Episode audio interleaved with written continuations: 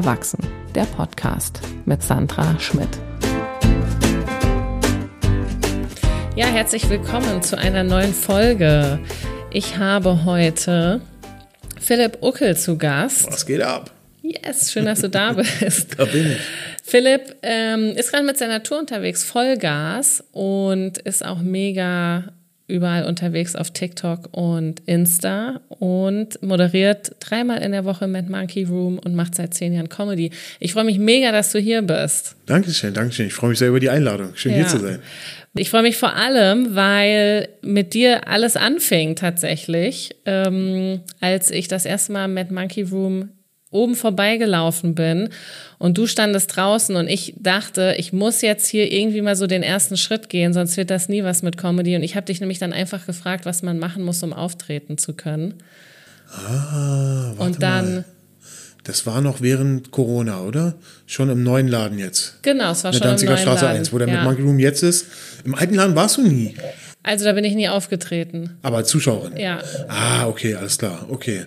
Ja, und, und du, jetzt, einfach, äh, du hast mich auf der Straße stehen sehen und hast mich einfach angesprochen. Genau, und jetzt frage ich mich aber, was hast du denn da oben auf der Straße gemacht eigentlich? Das kann ich dir sagen, deswegen wollte ich wissen, ob es Corona ist. Und zwar, während ähm, der Corona-Beschränkungen gab es ja diverse Auflagen. Unter anderem musste damals diese App gescannt werden, wie hieß? Luca? Ja, ah, okay. Luca musste gescannt werden und äh, und dann stand man immer noch draußen und hat einfach versucht zu flyern, weil der Laden, der war ja, wir sind ja gerade erst umgezogen zu der neuen Adresse und das war jetzt noch nicht im Kiez äh, so bekannt wahrscheinlich. Und deswegen haben wir halt äh, einfach immer vor der Tür gestanden und Flyer verteilt. Und es war halt auch wichtig, dass irgendwer an der Tür war, weil damals gab es auch noch keine Türsteher mit Monkey Room. Das mussten die Hosts machen von der Show, die da stattgefunden hat an dem Abend. Und deswegen stand ich draußen vor der Tür. Ah ja, okay, das macht Sinn. Genau, genau, weil jetzt steht da ja eigentlich niemand mehr, weil meistens die Türsteher jetzt ja auch schon so drinnen sitzen eigentlich eher. Genau, aber das muss ja auch dann im Sommer gewesen sein, ja. glaube ich, oder? Genau, Im Sommer stehst du draußen und das ist halt auch perfekt, um Flyer zu verteilen, weil normalerweise bin ich kein Freund von Flyer verteilen. Niemand will einen Flyer haben, aber wenn du an so einem Club vorbeigehst, der dich vielleicht auch interessiert, ist der einzige Moment, wo du jemanden findest, der vielleicht wirklich diesen Flyer haben will, weißt du? Und ähm, ja, das war natürlich, äh, deswegen stand ich da. Ja. Und dann hast du mich angesprochen, finde ich gut. Ja, das war mega cool. Und dann, genau, hast du nämlich meine E-Mail-Adresse äh, aufgeschrieben oder ich deine? Nee, ich glaube, du meine. Und dann habe ich nämlich diese legendäre E-Mail bekommen mit, die mega lang ist, mit ähm, allen möglichen Erklärungen, wo du auch noch durchgerechnet hast, wie lange man Comedy machen muss, bis man so oh, und so ja, gut das ist. schon vor lange so. her. Ich habe die schon vor lange nicht mehr verschickt. Ja, weil das jetzt stimmt. läuft alles irgendwie über Insta, ne? Ja.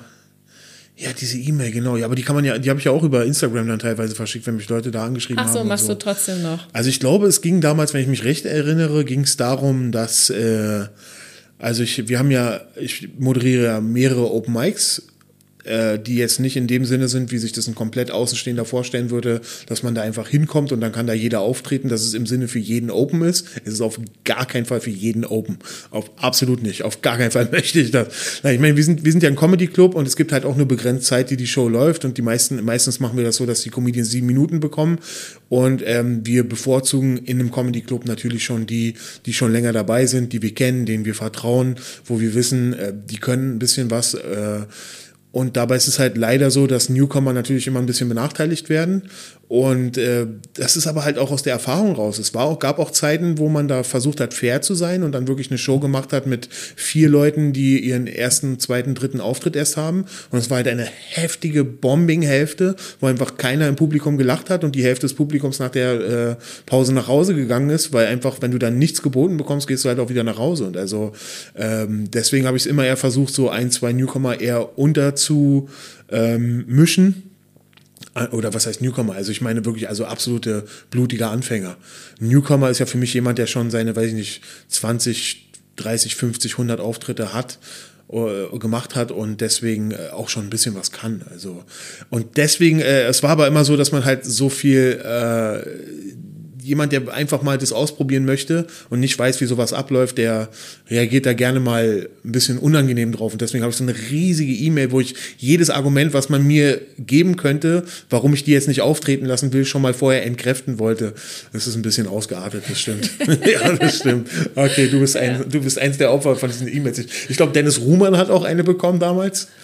Und ähm, aber da kann ich auch immer wieder nur sagen, weißt du, Dennis Ruhmann, den habe ich auch so oft nicht auftreten lassen, weiß ich, weil ich kannte den nicht, ich wusste nicht, wer es ist. Und dann habe ich ihn gesehen, dachte, ja, hat Potenzial, aber es sind halt einfach viel, viel bessere, die sich bewerben. Und es wäre einfach unfair, Leuten, die einfach seit Jahren hasseln, den Spot nicht zu geben, für jemanden, der, äh, der halt einfach ein paar Mal auf, auf einer Bühne gestanden hat.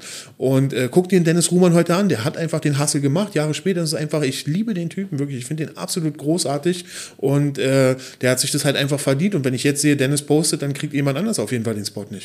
Ganz einfach. Also das musste der sich eben auch verdienen. Ja, ich glaube, die Frage ist, äh, was man halt oft nicht weiß.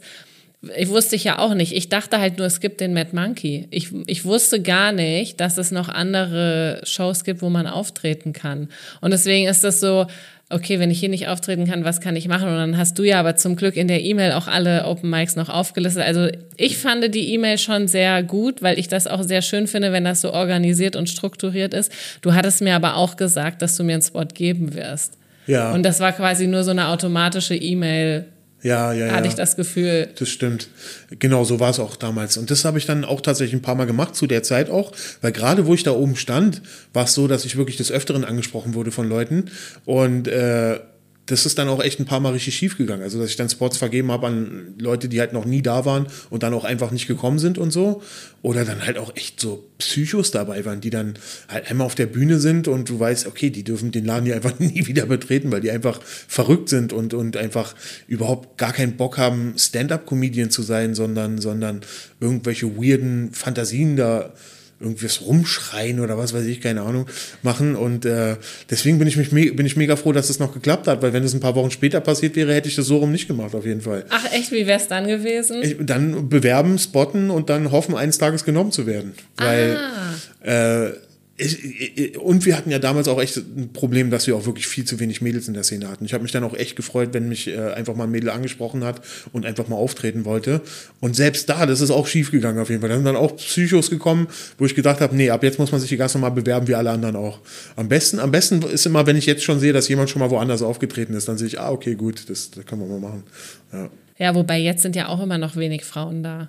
Das stimmt. Es sind noch viel zu wenig also, Frauen. Ich merke ja. das ja selber jetzt, wenn ich äh, Shows hoste und ähm, das Line-up mache. Es ist super wenig. Ich habe jetzt gerade, ähm, ich wurde eigentlich angefragt für eine Show in Magdeburg, wo es hieß, da soll es ein Female Special geben. Dann habe ich die äh, Antwort bekommen, nee, es wird leider nicht klappen, weil es gibt nicht genug Frauen.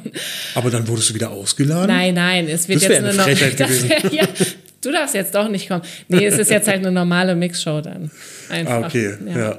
Und ja, ja also ich kann es verstehen, weil ähm, wenn jetzt alle Frauen auch an diesem einen Termin kommen, dann hat man ja an, in den, an den anderen Terminen dann gar keine mehr, weil sie waren ja dann alle bei diesem einen Termin da und so sind sie jetzt halt alle verteilt auf alle Shows. Ja, ja du, äh, äh, ähm, also ich wurde Freitag tatsächlich angesprochen. Ich versuche ja auch in jedes Line-Up immer eine Frau reinzubekommen. Aber in der Early Show war halt einfach keine Frau im Line-Up und dann wirst du halt auch sofort wieder von den Zuschauern angesprochen. Ey, mega geile Sache, was ihr hier macht. Richtig coole Show.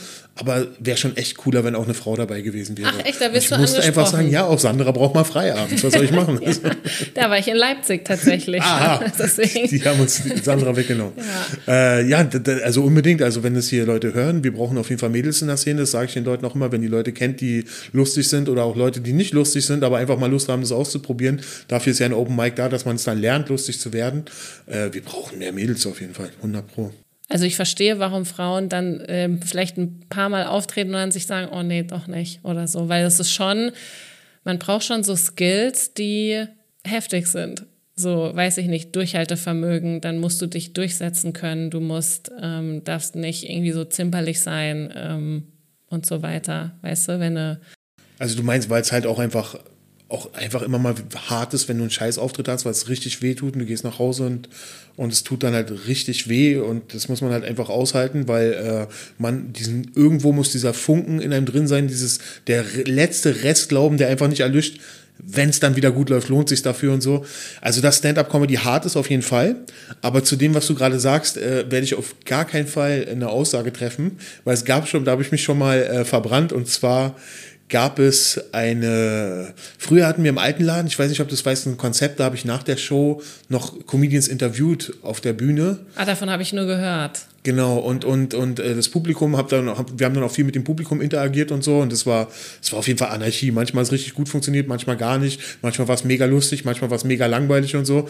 Und einmal habe ich, ich weiß gar nicht mehr, wen ich interviewt habe, auf jeden Fall habe ich da auch so die Aussage getätigt, dass ich mir das vorstellen kann, dass es schwieriger ist für eine Frau zu sagen, irgendwie ihren, ihren Mann allein zu Hause sitzen zu lassen oder, oder, oder zu sagen, okay, meine Familie sitzt zu Hause, als, als dass so ein Mann das eher, dass so ein Mann eher so ein Typ dafür ist, zu sagen, nee, scheiß drauf, meine Familie muss jetzt zu Hause bleiben, ich gehe jetzt hierher, ich ziehe sie jeden Abend durch und so. Und ich wurde so heftig angefeindet aus dem Publikum. Äh, das ist so ist mega sexistisch, wie kann man sowas sagen? Und deswegen halte ich jetzt einfach meine Fresse.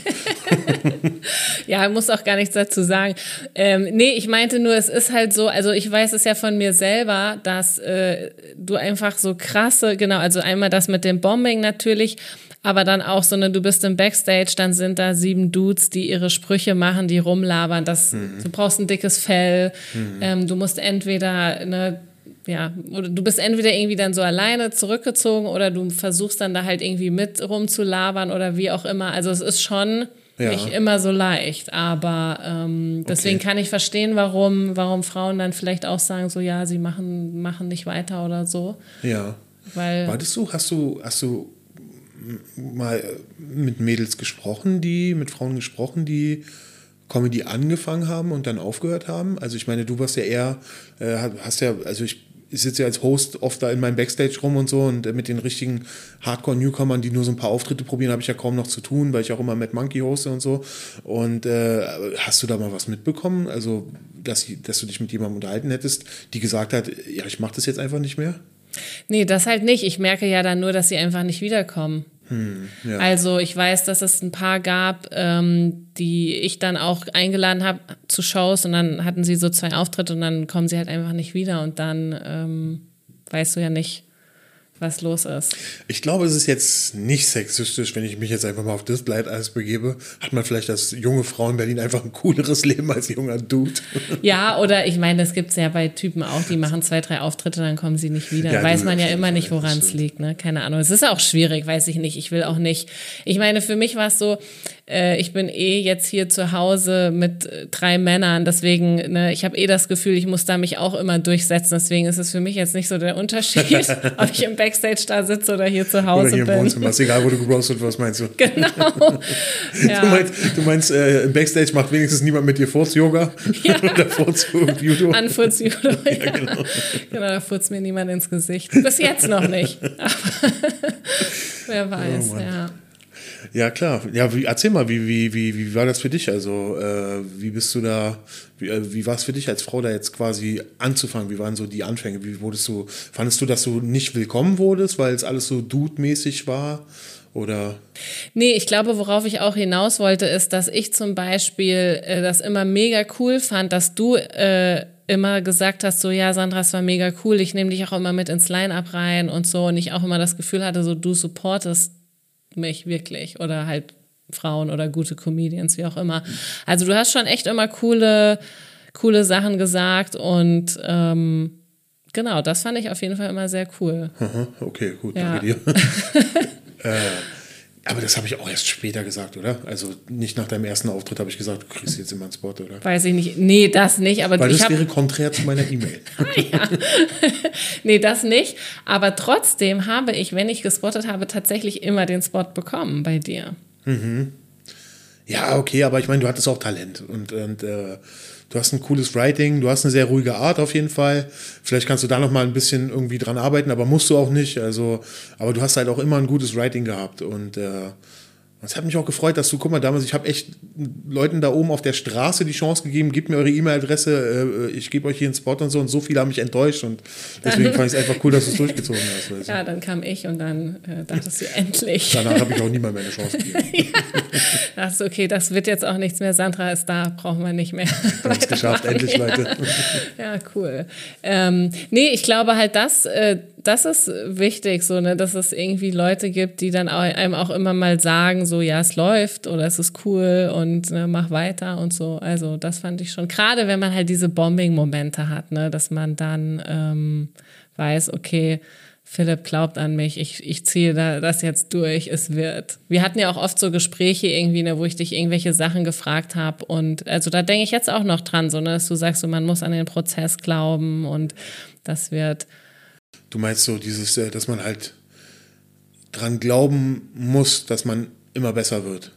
Genau. Das ist so für mich ja. so mein, mein, mein absolutes, wie sagt man, Mantra oder was, also so dieses, ich glaube, egal was ich mache, dass es immer dazu beitragen wird, dass ich besser werde und dass ich davon irgendwann profitiere. Egal wie schlimm es heute war oder egal wie gut es heute läuft, ich werde auf jeden Fall immer ein winziges bisschen besser dadurch und dieser Gedanke, ich finde, der gibt mir so richtig Kraft, weil du halt nicht so dieses Fixed Mindset hast, wie man so sagt, dass man denkt so, ja, ich bin kacke, weil ich habe kein Talent. Also warum mache ich es überhaupt? Nee, es ist, ich bin kacke, weil ich es noch nicht kann, aber bald kann ich es. Weißt du, das denke ich mir immer. Und äh, das ist so, das ist, das ist das, was ich versuche, immer jedem mit auf den Weg zu geben. So, dass man, dass ich Comedy, das muss man eben einfach machen. Wieder und wieder und wieder und wieder und wieder. Und dann lernt man das. Und das dauert eben auch einfach Jahre. Und ich bin jetzt direkt, ich muss zu Hause nochmal in diese E-Mail gucken. Ich muss mal gucken, was ich ausgerechnet habe, wann man gut ist. was ja. habe ich, denn, hab ich denn da geschrieben? Naja, du hast sowas geschrieben wie, ähm, also man, es dauert. Ah. Was, drei Jahre vielleicht? Kann ja, genau, sein? aber du hast es runtergebrochen. Du hast gesagt, man so muss. So viel, ja, doch, du spielst so und so viele Spots in so und so viel Zeit und dann hast du nach so und so viel Zeit so viel gelernt und dann. Genau, und ein Jahr hat so und so viele Tage, das heißt, es dauert so und so lange, so hast du das alles. das ist wirklich stimmt. Also da ja. wurden auch, ich glaube, da habe ich auch schon mal viele ausgesiebt, weil die einfach erschlagen wurden mit Informationen, die sich gedacht haben, okay, darauf lasse ich mich nicht ein. Ja. Wie hast du denn aber angefangen? Also wann war, wann war denn für dich der Moment zu sagen, du machst jetzt Comedy? Weil das war ja auch noch zu einer Zeit, da ist man ja nicht einfach hier durch Berlin gelaufen und an einem Laden vorbeigelaufen, sondern du hast das ja mit aufgezogen. Ja, äh, es ist tatsächlich so, habe ich glaube ich auch schon oft in Podcasts erzählt. Also meine, ich bin zu Comedy gekommen, mein äh, Freund Dominik Joschwiak, mit dem war ich schon befreundet, bevor wir Comedy gemacht haben. Der äh, hatte das gemacht. Der ist schon vor mir aufgetreten. Er hat wohl erst nach mir angefangen, theoretisch, aber nein, Spaß. Grüße gehen raus. Ähm, aber äh, er, ähm, genau, also ich äh, und Dominik, wir waren das nennt sich äh, Toastmasters. Sagt ihr das was? Ja, das steht nämlich in diesem Buch, was du auch immer allen empfiehlst, Comedy, Comedy Bible. Bible. Mhm. Da steht auch drin, man soll zu diesen Toastmasters gehen. Aha. Als Übung. Ach ja? Ah ja. Das ist für Leute, die keine Spots bekommen, auf jeden Fall. also, das, ist, äh, das ist gleich noch eine kleine Quintessenz von mir mit auf den Weg. Auf jeden Fall, was immer du tust, um dich an äh, Comedy, in Comedy zu verbessern, einen Workshop machen oder Impro machen oder auch zu den Toastmasters gehen. Auf jeden Fall alles super, aber du lernst mehr, wenn du einen Spot spielst, auf jeden Fall. Also, wenn du die Wahl hast, mach nicht Impro, sondern spiel den Spot. Wenn du in einer Stadt bist, wo es keinen Spot gibt, spiel Impro. Das so, wäre so mein, mein Tipp auf jeden Fall. Ähm, wenn du die Zeit hast, spiel tagsüber Impro und mach abends einen Spot. Das ist das Beste. Aber äh, genau, Toastmasters, das ist so eine, so eine, äh, ich glaube, eine weltweit operierende Organisation, wo du halt einfach äh, Leute sich pr privat treffen und äh, gegenseitig beibringen, wie man die perfekte Rede hält. Also äh, zum Beispiel gibt es einen Typen, der hat so ein kleines, wie sagt man, so ein kleines, wie so ein kleines Kissen, da drückt er rauf und dann macht so Map, Map, Map. Wenn, äh, also der, einer nach dem anderen hält eine Rede über random Themen und wann immer einer Ä sagt, aus Versehen, macht er eine Mäh, dass du abtrainierst, Ä zu sagen, während du eine Rede hältst, um der perfekte Public Speaker zu werden, sozusagen. Darum geht es bei Toastmasters. Da gibt es dann auch gewisse, wie, wie, bei, wie beim äh, Judo, dass du so den blauen Gurt und irgendwann den schwarzen Gürtel hast und so. Sowas gibt es da auch, dass du dann halt so immer besser wirst und dann so Abzeichen bekommst, dass du ein immer besserer Redner wirst. Und Dominik hatte das irgendwie eine Zeit lang so probiert, glaube ich, so hobbymäßig, war ein paar Mal da und hatte mich mal mitgenommen und hatte einer der Toastmaster vor Ort sagte, ja, ich muss auch mal wieder zum Comedy gehen. Und ich bin davon ausgegangen, er als Master Public Speaker von den Toastmasters, dass er Comedian wäre. Aber es hat sich nur herausgestellt später, dass er einfach als Zuschauer dann äh, zum Comedy gegangen ist, in die Scheinbar damals noch, die, das legendäre Scheinbar-Varieté, wo ich übrigens, by the way, äh, letztes Wochenende ähm, mein Soloprogramm gespielt habe, genau zehn Jahre nachdem ich da meinen ersten Auftritt hatte. Das war für mich äh, eine große Sache auf jeden Fall. Und äh, dieser Toastmaster hat gesagt, er geht in die Scheinbau. Dann habe ich angefangen, hat es angefangen zu rattern. Ich habe es einfach mal gegoogelt zu Hause, Comedy Club in Berlin. Und dann habe ich das Kukabura entdeckt, das, äh, den, den Comedy Club, der jetzt Cosmic Comedy ist, wo jetzt nur noch englische Comedy-Shows stattfinden. Das war früher ein, äh, ein Berliner Comedy Club, wo halt aus ganz Deutschland die Leute so ihre Solos gespielt haben. Weiß ich nicht, Ausbilder Schmidt oder so. Der hat dann da von Mittwoch bis Samstag sein Solo gespielt und sonntags hatten die auch ein Open Mic. Aber Open Mic wirklich open für alles. Du bist da hingegangen und dann konnte jeder Varieté-Künstler, jeder Jongleur, jeder, äh, jeder Künstler oder jeder, der wollte, Kunst machen wollte, konnte da hingehen. Also jeder Klavierspieler, jeder, der ein Gedicht über seine traurige tote Mutter, trauriges Gesicht über, Gedicht über seine tote Mutter vorliest und so weiter, alles. Jeder konnte da hin. Und äh, und ich habe dieses Open Mic einfach besucht als Zuschauer und es war das Schlimmste, was ich jemals gesehen habe. Oh mein Gott, war das schrecklich. Aber die haben halt auch keine E-Mail bekommen vorher. Ne? ja, das stimmt. Und äh, außer an dem Tag waren da äh, Oliver Polak, der war da und der hat richtig zerstört. Da habe ich das erste Mal im, im Leben Crowdwork gesehen. Ich weiß noch, wie Oliver Polak, so ein Dude, der die ganze Zeit gequatscht hat, so heftig vernichtet hat. Der hat so ein blaues Shirt angehabt, der Typ. Und ich weiß nicht, Oliver Polak hat ihn so vernichtet dafür, dass er dieses Shirt anhatte. Das war so großartig auf jeden Fall. Ich war also ich habe zwei, zwei Sachen an dem Tag gelernt auf jeden Fall. Ich bin auf jeden Fall ein riesiger Oliver Polak-Fan damals gewesen. Ich war damals auch echt so in meiner Anfangsphase bei jeder seiner Soloshows hier in Berlin. Und mir ist klar geworden, also dieser komplette restliche Abend war die totale Katastrophe. Ich kann auf jeden Fall mich zu Hause hinsetzen und versuchen, einen Comedy-Text zu schreiben, der nicht noch schlechter ist als das, was ich hier gerade gesehen habe. Und das hat mich motiviert. Weil einfach, ich meine, du hast ja so die Angst, okay, alle sind da jetzt so gut, die machen das alles schon so lang, jetzt gehe ich da hin. Was ist, wenn das, was ich mir ausgedacht habe, richtig scheiße? Und die Angst hatte ich gar nicht mehr. Weißt du? Weil äh, das war grauenvoll, was ich da gesehen habe. Und ähm, so, und dann Dominik, der ist schon ein paar Mal aufgetreten und hat mich dann einfach mal mitgeschleppt hatten die scheinbar und dann hatte ich da meinen ersten Auftritt. Genau, das ist ja. die legendäre Geschichte. Ja, ah, cool. Und ähm, weil du jetzt sagst, du hast dir gar keine Gedanken gemacht, das ist ja jetzt aber irgendwie total anders für Newcomer, weil jetzt siehst du ja überall nur die guten Leute auf Insta, Social Media. Du gehst jetzt zu einer Comedy-Show und denkst dir so, okay, das sind Leute, die sind alle richtig krass, so und dann hast du ja schnell diesen Gedanken, dass man kein Talent hat. Würdest du sagen, jeder hat das Talent, wenn du den Prozess einfach durchziehst? Äh, oh, warte, warte, eins nach dem anderen. Erstens, dazu würde ich gerne sagen, äh, ich persönlich, ich bin ja ein bisschen da äh, versumpft in meinem Mad Monkey und da bin ich auch sehr froh drüber. Aber ich kriege halt auch nur mit, was im Mad Monkey los ist und die Shows im Mad Monkey Room. Wir nehmen natürlich schon eher die Comedians in die Lineups, die wir schon kennen, von denen wir wissen, dass sie schon gut sind, dass sie schon ein bisschen weiter sind. Klar kriegt auch immer mal einer äh, äh eine Chance und so, absolut äh, super. Aber ich frage mich halt, also ich habe neulich gesehen beim Comedy Radar, äh, dass dienstags gibt es jetzt wohl neun verschiedene Open Mics in Berlin. Und ich habe teilweise nicht mal den Hauch eine Ahnung, wer diese Leute sind, die die moderieren und so. Und jetzt denke ich mir, wenn halt alle Leute wie du Dennis, den ich vorhin erwähnt habe, Moritz Hoh und so, wenn die alle bei uns und bei Comedy Flash sind und so, wer ist denn dann bei diesem neunten Open Mic, was irgendwo in Berlin gegründet wurde? Sind da wirklich auch nur so krasse, gute Leute, dass man echt denkt, oh, das kann ich selber nicht machen? Ich weiß nicht, ich war noch nie da. Warst du mal da? Nee, ich bin ja Mad Monkey. Du bist Dienstags. ja bei uns auch immer. ja, genau. ja, okay, also das heißt, du würdest einfach sagen. Ähm, also den, der Luxus, äh, dass man eine richtige Scheißshow sieht, weiß ich nicht, ob das noch gegeben ist, aber für mich war es gut auf jeden Fall. Aber warte mal, ich wollte zu dem, zu dem die andere Frage. Talent. Ob, ob ich an, an Talent glaube. Es gibt Talent, aber äh, das ist auch, glaube ich, so, so, so, so ein Stereotyp-Satz irgendwie, den man immer wieder hört, so Hard Work beats Talent.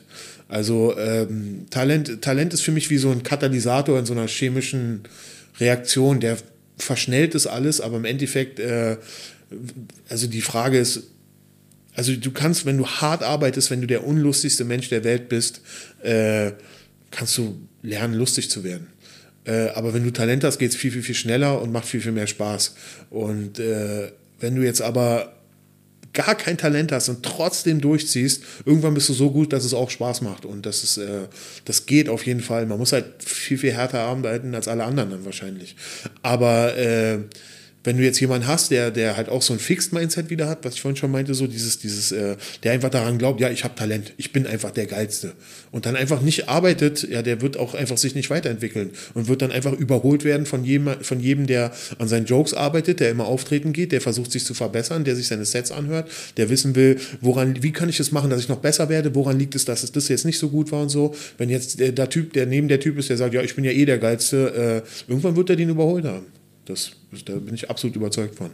Ja, weil also diese ganze Talentgeschichte ist ja schon so eine Sache, die man manchmal so mitkriegt, so, ne, dass ähm, das ist schon heißt, so, ähm, ja, ne, also oder es wird jetzt nicht negativ gesagt, ich glaube, es wird nicht gesagt, die Person hat kein Talent, aber es wird halt, es schwingt dann so mit so, ja, die Person ist super lustig und äh, die hat auf jeden Fall Talent, was ja dann impliziert, das ist irgendwie besser als jemand, der das dann nicht hat. Und ähm ja, gut, aber das, das muss ja auch jeder für sich selber äh, dann sehen im Endeffekt, oder? Also, äh, was, also in der Comedy-Szene wird so heftig hinter dem Rücken geredet, auch immer und so.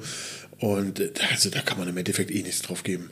Oder was meinst du jetzt? Du meintest jetzt, dass, dass man, dass du äh, dass dich das jetzt irgendwie, oder meinst du, dass dich das einschüchtert, wenn, wenn jetzt über jemandem gesagt wird, dass so viel Talent da ist bei dir? Nee, ich oder, glaube, oder es schüchtert manchmal ein, äh, diese Aussage, dass man Talent braucht und dass es eben okay. Leute gibt, die Talent haben und die sind dann Comedians und die anderen, die haben kein Talent, was auch immer Talent halt bedeutet, das weiß man ja dann nicht, die mhm. ähm, sind einfach nicht so gut oder so. Und das, ähm, das schwingt dann halt so ein bisschen mit, das Gegensätzliche, was du jetzt gesagt hast, dass man halt, äh, wenn man kein Talent hat, eigentlich nicht viel machen kann.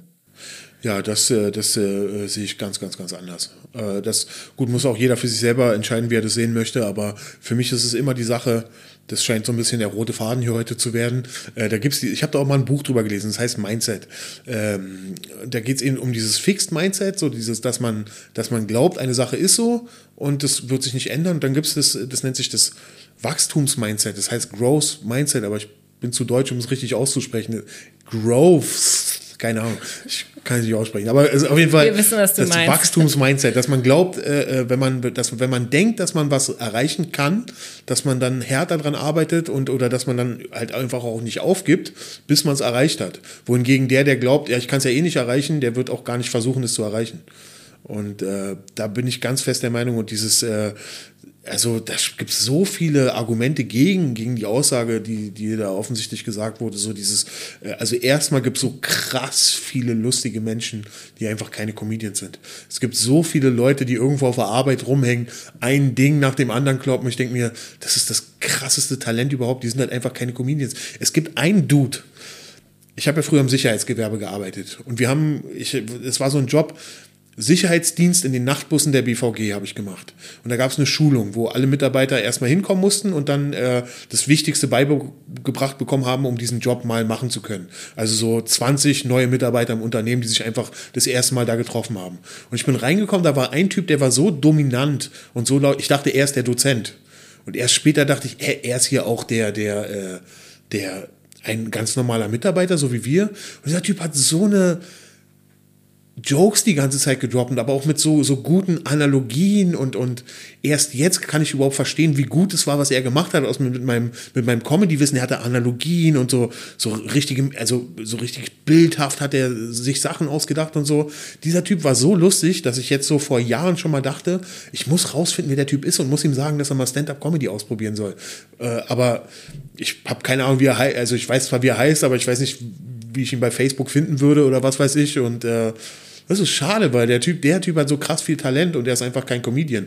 Und wohingegen es auf jeden Fall Leute gibt, 100 pro, also die, ich werde auf gar keinen Fall Namen nennen, aber es gibt auf jeden Fall Leute, die guckst du dir an, denkst, das sind die unlustigsten Menschen, die du jemals gesehen hast. Die sind unlustig wie ein Stein, aber die gehen auf die Bühne und haben einen richtig krassen Act ausgearbeitet. Und äh, und dann, die meisten Leute sind aber meiner Meinung nach so, selbst wenn die wirklich unlustig sind wie ein Stein, aber sich das in den Kopf setzen, ich will Comedian werden und dann treten die immer wieder auf und arbeiten an ihren Jokes und entwickeln sich weiter, dass die dann auch einfach lernen, diese sozialen Fähigkeiten, die auch dazugehören, diese Empathie und, und, und dieses, diese Leichtherzigkeit, die man auch braucht, um einen Joke zu droppen, dass die einfach nicht mehr so ernst sind, sondern auch einfach coole Menschen werden, wenn die einfach eine Zeit lang Comedy gemacht haben. So. Das ist, denke ich mal, das ist für die meisten so.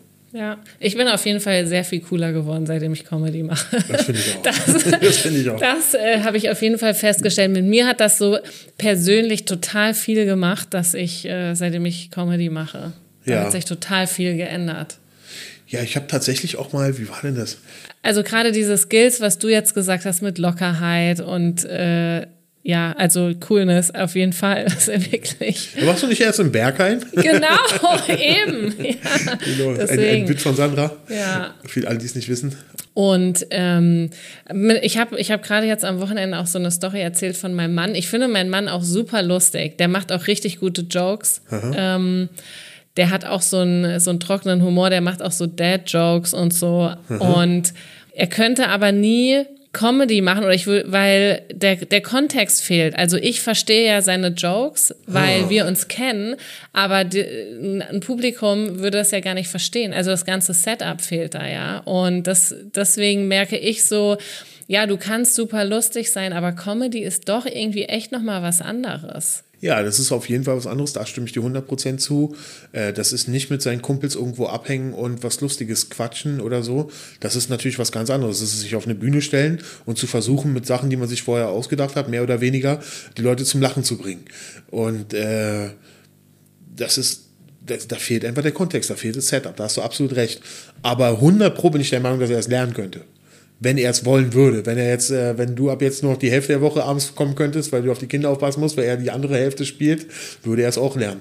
Ganz bestimmt. Aber er müsste natürlich, er müsste natürlich so wie jeder andere auch was eine komplett neue Fähigkeit lernen. Stand-up-Comedian zu sein ist eine ganz neue Fähigkeit. Das ist nicht mit seinen Kumpels abhängen und irgendwie über äh, Malte-Witze machen und jeder weiß, wer Malte ist. Und Ja, genau. Das ist natürlich Das, was anderes. ja, dann, klar. genau, da müsste Aber da gibt es zwei Optionen. Entweder das, was ich gerade gesagt habe, er wird Comedian und ihr müsst euch um die Stage-Time prügeln, oder er schreibt für dich. Holen die als Autor ans Boot. Das, das, war, das, das war nämlich der, eigentlich der Aufhänger. Ich wollte es nicht erzählen, aber ich erzähle es einfach. Er hat gesagt, er möchte mir zu meinem Geburtstag ein Bit schenken.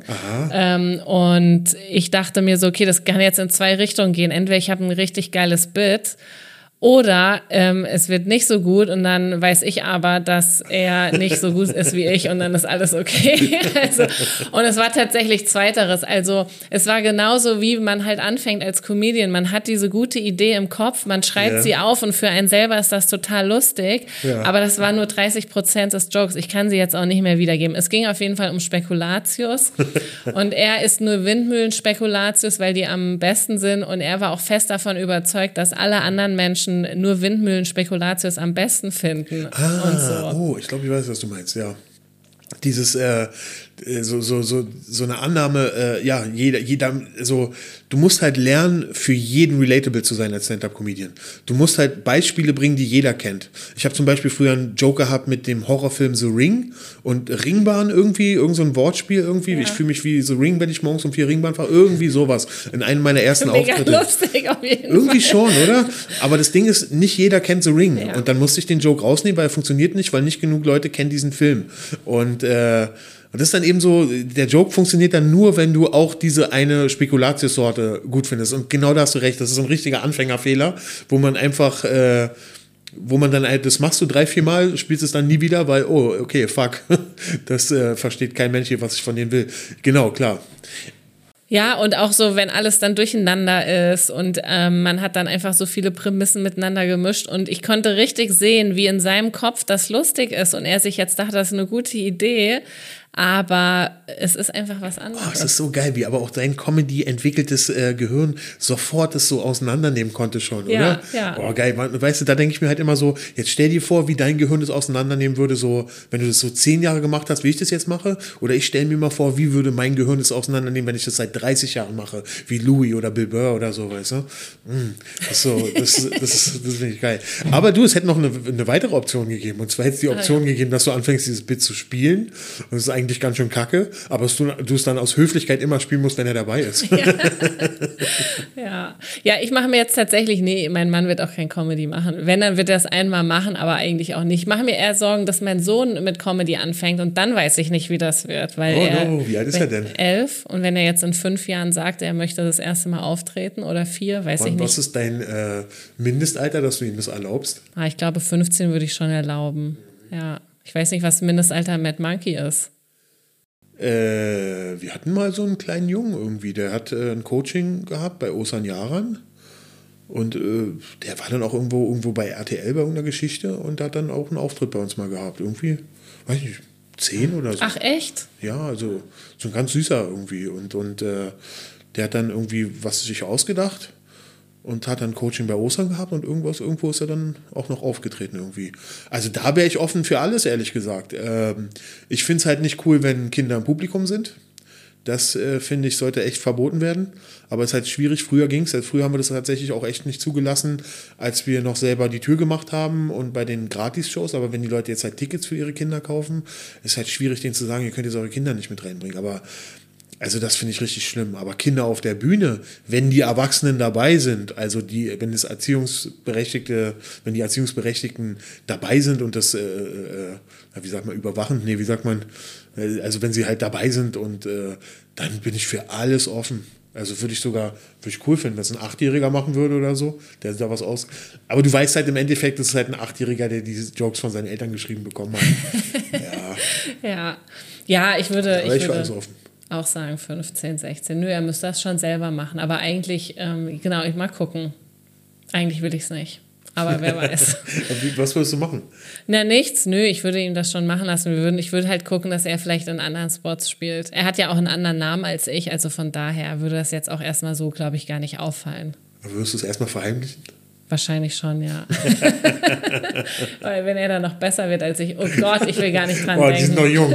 Oh, keine Chance. Keine Chance. Guck dir Simon Mann an, wie schnell die lernen in dem Alter noch. Hm, das ist wie, ist wie ein, äh, ist wie ein äh, Einjähriger, wie schnell der eine Sprache lernt, weißt du? Ja, ja auch Noah, ne? Wir das ist, Alter nicht mehr mithalten. Ja.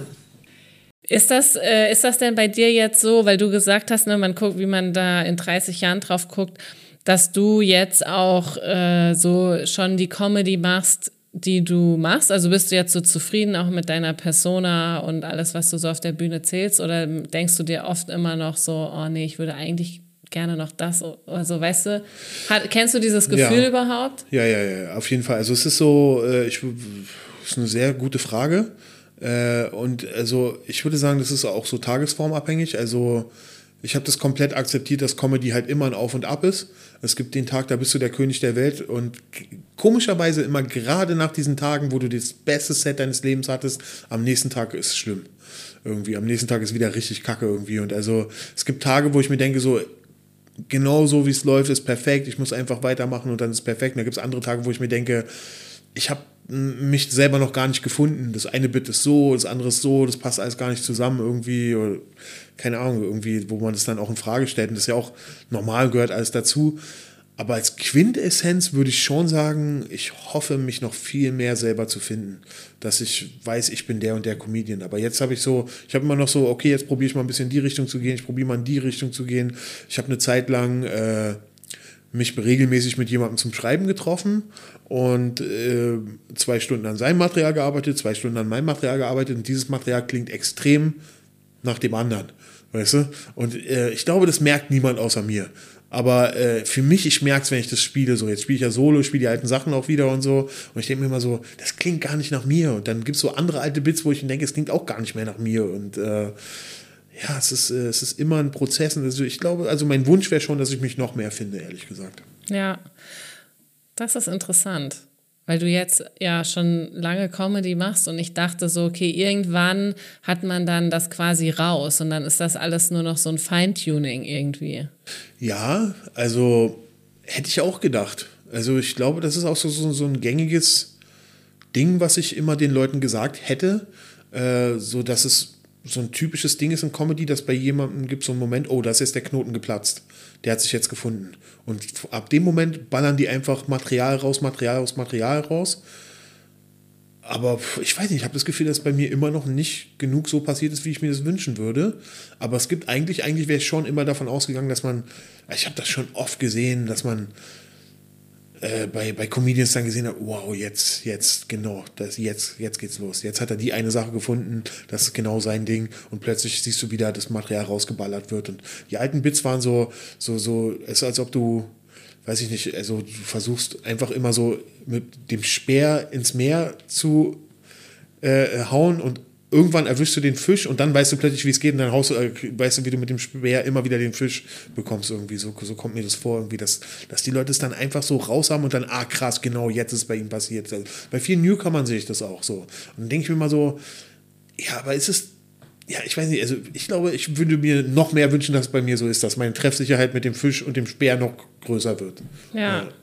Ich, ich dachte jetzt, du willst darauf hinaus, dass man, dass man das denkt, aber eigentlich äh, wird es einfach nie so sein. Und wenn ich jetzt so an ein paar Netflix-Special denke, die ich mir angeguckt habe, wenn von einem Comedian mehrere Netflix-Special rauskommen, ist es ja auch so, es passieren ja dann neue Sachen im Leben, man entwickelt sich weiter und dann kann man ja gar nicht mehr die Sachen von vor zehn Jahren noch spielen oder fünf Jahren, weil man einfach eine andere Person geworden ist. Und deswegen muss man ja eigentlich immer wieder nochmal mehr machen und andere Sachen und.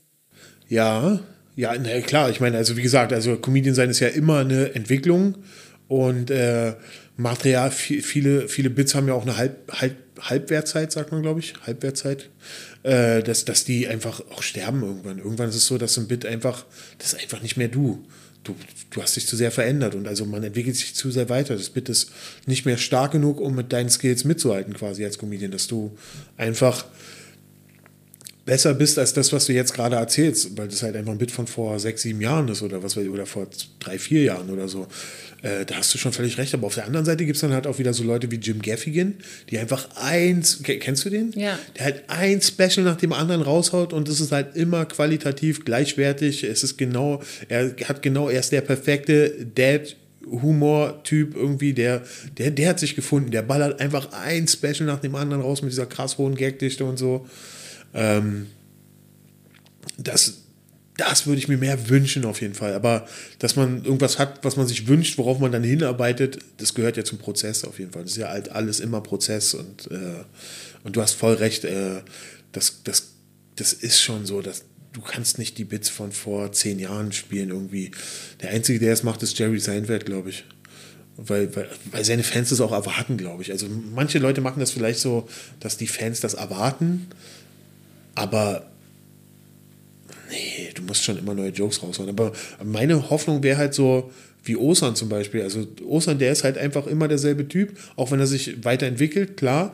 Aber irgendwie, also er hat sein Ding gefunden, aber er findet es halt auch immer wieder neu. Also er findet in, dieser, in diesem Ding, was er hat, findet er halt immer wieder neue Möglichkeiten, das äh, ähm, neu zu entdecken. So wie Jim Gaffigan.